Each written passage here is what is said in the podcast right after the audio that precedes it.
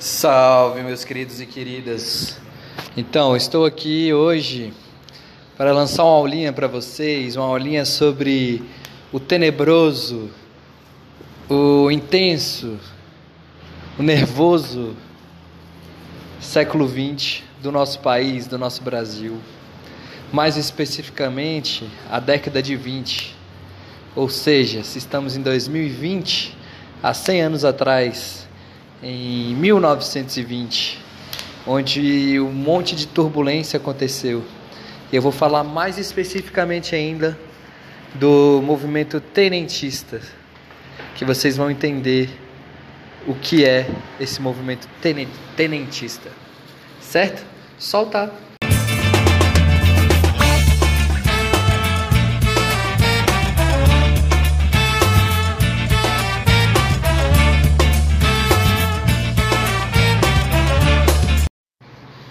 Então, meus queridos e queridas, no século XX ocorreram várias turbulências e ocorreram várias tentativas de dizer o que é o Brasil e o que não é. Primeiro de tudo, a gente precisa lembrar quando que anunciamos a nossa república, né? E o que é uma república? É porque antes a gente tinha um imperador, a gente tinha um rei, Dom Pedro II. E aí, de repente, é, por um golpe militar, nós viramos uma república. Mas isso é uma outra história. Eu preciso contar essa história agora que eu vou contar para vocês. Então, meus queridos e queridas, por que, que eu estou falando da proclamação da República? Porque ela foi exatamente em 1889, certo? Então, em 1920, a nossa República, que é essa coisa de termos um presidente, ela é muito jovem. Vamos pensar que ela tem 31 anos, certo? Então, ela era mais velha do que eu, eu tenho 24 anos, mas ela ainda era muito jovem. Mas então, o que ocorria nessa época? Ocorria que nós tínhamos um governo oligárquico. Palavra estranha, né? Mas o que quer dizer oligárquico? Quer dizer um governo de poucos, para poucos. Pode pesquisar no dicionário aí depois. E o que quer dizer isso? Quer dizer que a gente deixa de ter um imperador, mas a gente vai ter representantes, presidentes que são ligados a determinadas pessoas no Brasil. E essas pessoas, elas são ligadas a determinados estados. Então o Brasil ele acaba sendo liderado por mineiros e paulistas. E por que esses caras de Minas e São Paulo? Justamente porque eles tinham dinheiro, din-din, mais do que isso, eles tinham posse de terra. E o que, que eles faziam com essa terra? Eles plantavam café ou produziam leite, agropecuária acabou até sendo conhecida depois como República Café com Leite. Talvez vocês já tenham ouvido isso em algum lugar. Mas, meus queridos amigos e amigas, a grande onda é: o Brasil é lindo porque ele é gigantesco, muito grande, né? O Brasil. E a mágica dele é essa. Então, isso deixava insatisfeitos algumas pessoas no Brasil. E a gente vai falar de algumas pessoas específicas nesse caso, que são quem? Os militares. E por que vocês acham que os militares não gostavam dessa coisa regional, desses poderes regionais, muito regionais? Porque os militares têm aquela coisa de união da pátria, os militares têm aquela coisa de fortalecer o Brasil como todo, certo? Então, desde 1910 ali, que os militares já estão, alguns intelectuais também que pensam sobre o que é o Brasil, alguns, sabe, algumas classes médias das capitais, alguns jovens estudantes como nós, eles já estavam um pouco insatisfeitos, né, com essa divisão do Brasil. E além de tudo ser liderado só por dois estados como Minas Gerais e São Paulo. Mas de qualquer forma, mas nós vamos falar especificamente dos militares e vocês vão entender.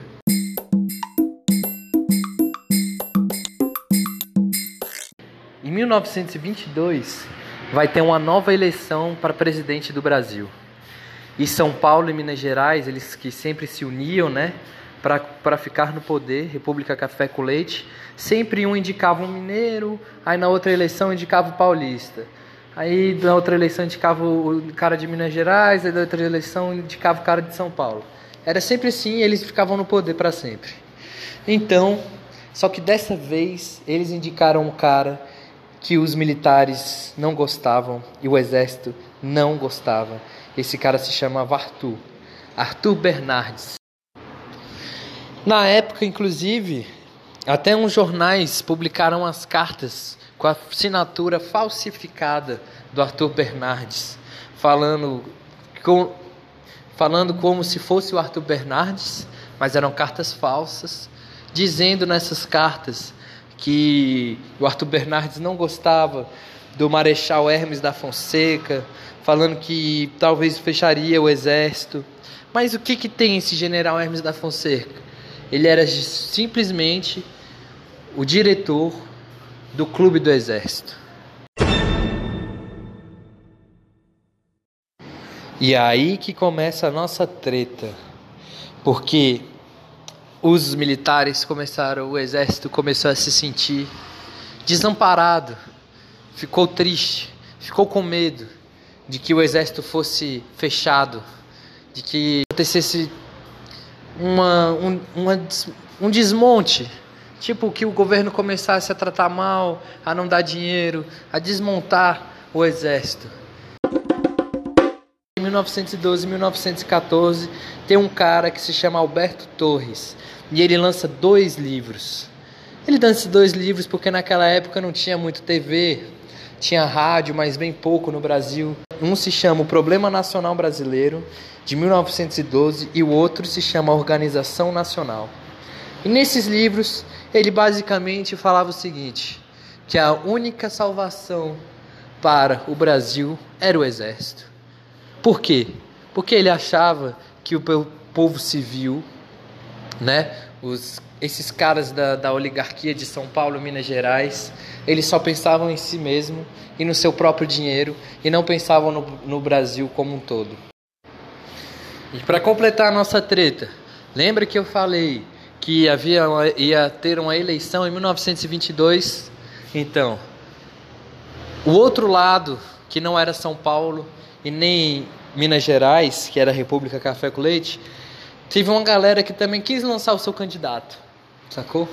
Tipo assim, aquelas duas turmas ali se uniram para fazer, para eleger o representante do nono ano.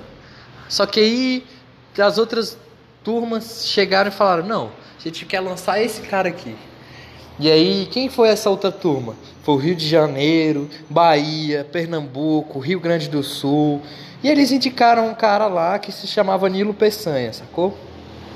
Ele era muito famoso no Rio de Janeiro e tal.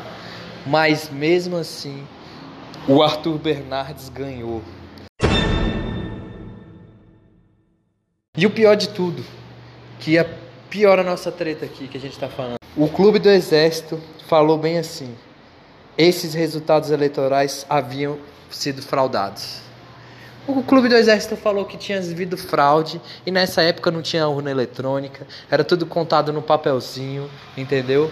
E eles falaram: teve fraude. O Congresso Nacional não aceitou essa acusação. Epitácio Pessoa, ele fez umas coisinhas.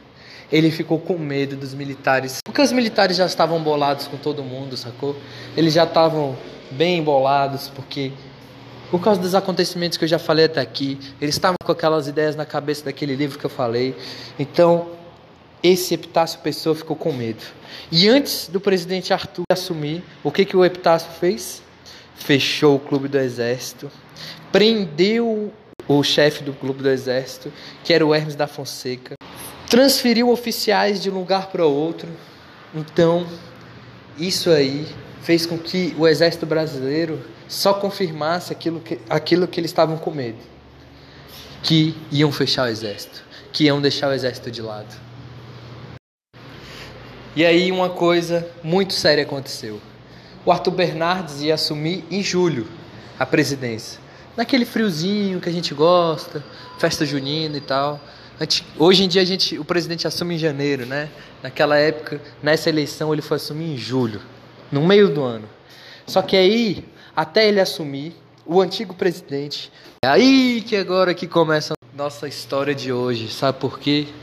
Por causa desses acontecimentos e desse último acontecimento especificamente que vai surgir uma reação que ficou chamada de tenentismo. Por que tenentismo? Porque eram dos tenentes. Fácil. E o que eram os tenentes? Eram o, é o pessoal do exército de baixa patente. Quando você entra ali no exército, você vai ser soldado, depois tenente, depois capitão, aí você vai subindo.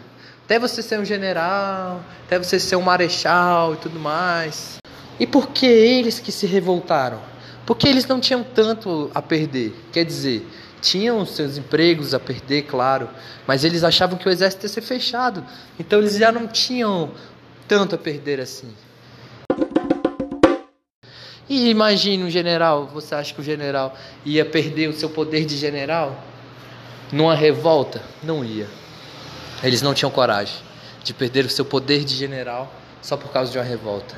Então, a base dessa revolta foram os tenentes.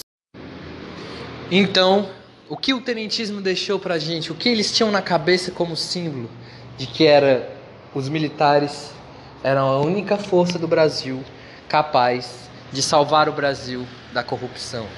Esse pensamento é perigoso, né? Porque depois esses mesmos militares que já vão ser patente alta, lá em 1964, mais perto da gente, vão dar um golpe militar e a gente vai viver uma ditadura muito triste, muito feia. Mas enfim, isso é um outro papo. Mas o que eles deixaram de símbolo pra gente, que até hoje a gente tem na cabeça, é de que eles são a única força que podem salvar o Brasil. É como você se juntar com a sua turma e achar que só a sua turma é a solução para aquela coisa. Nós no Brasil nós temos que aprender a lidar com a diversidade por isso. Mas aí, queridos, eu preciso falar de uma última coisa com vocês, que foi o quê? Que foi a revolta dos 18 do Forte e a coluna Prestes.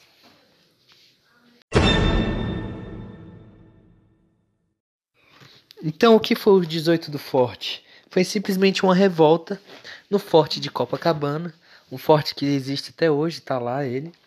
Um forte que significa um prédio de, de proteção militar, certo? Então, em julho de 1922, no dia, é, no dia 5, eles foram lá, alguns guardas, perto da posse do Arthur Bernardes. Lembra que eu falei que ele ia, ele ia assumir só em julho? E aí alguns militares foram lá e pegaram armas e se revoltaram. Eles disseram que iam até o Palácio do Catete, ao centro ali do, do governo, e eles foram dizendo que iam dar tiro em todo mundo. Por que, que ficou conhecido como 18 do Forte? Porque simplesmente os revoltosos foram ab abandonando a missão e só ficaram 17 militares. Mas não ficou conhecido como 18, professor? Certo. No caminho deles até o palácio, um civil, um engenheiro que não tinha nada a ver com militar, falou: Vou me juntar a vocês.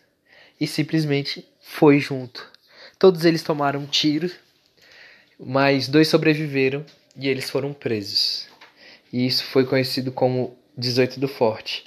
Eles não ganharam, mas eles ficaram para a história.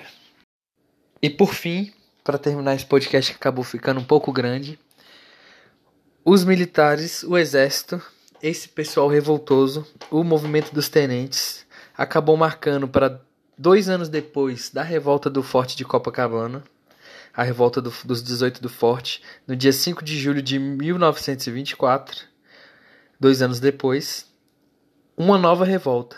E o que, que eles fizeram? Se rebelaram e tomaram vários pontos estratégicos da cidade de São Paulo, inclusive quartéis. O Arthur Bernardes já era o presidente e o que, que ele fez? Mandou tacar bomba, bomba em tudo, bomba nesses caras todos. Então, eles acabaram perdendo de novo, né? Nessa revolta em São Paulo. Mas eles tinham um líder chamado Luiz Carlos Prestes, que no começo de 1925, após a derrota dessa revolta, ele juntou todos os sobreviventes dessa revolta de São Paulo e foi dar uma volta pelo Brasil. E eu, quando eu digo foi dar uma volta, ele foi mesmo. Ele saiu caminhando com seus militares revoltosos pela maioria da região do Brasil, tentando buscar apoio da sociedade e botando para frente a sua, sua revolução, achando que ia adquirir o apoio de pessoas do interior, para que eles pudessem tomar o poder. E é quando o movimento tenentista ele some, ele desaparece.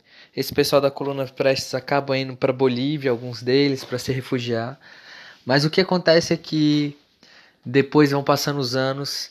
Em 1930, o Getúlio Vargas vai dar um golpe com a ajuda dos militares e nesse golpe ele acaba chamando vários desses tenentes, desse movimento tenentista, para ficar no poder com ele, com Vargas. Mas aí isso é uma outra história. O movimento tenentista é isso. É, eu encerro por aqui, apesar de ter ficado um pouco longo. E grato por você que ficou até aqui escutando, tá bom? Não esqueça de fazer o exercício que eu vou mandar. E é isso. Ciao.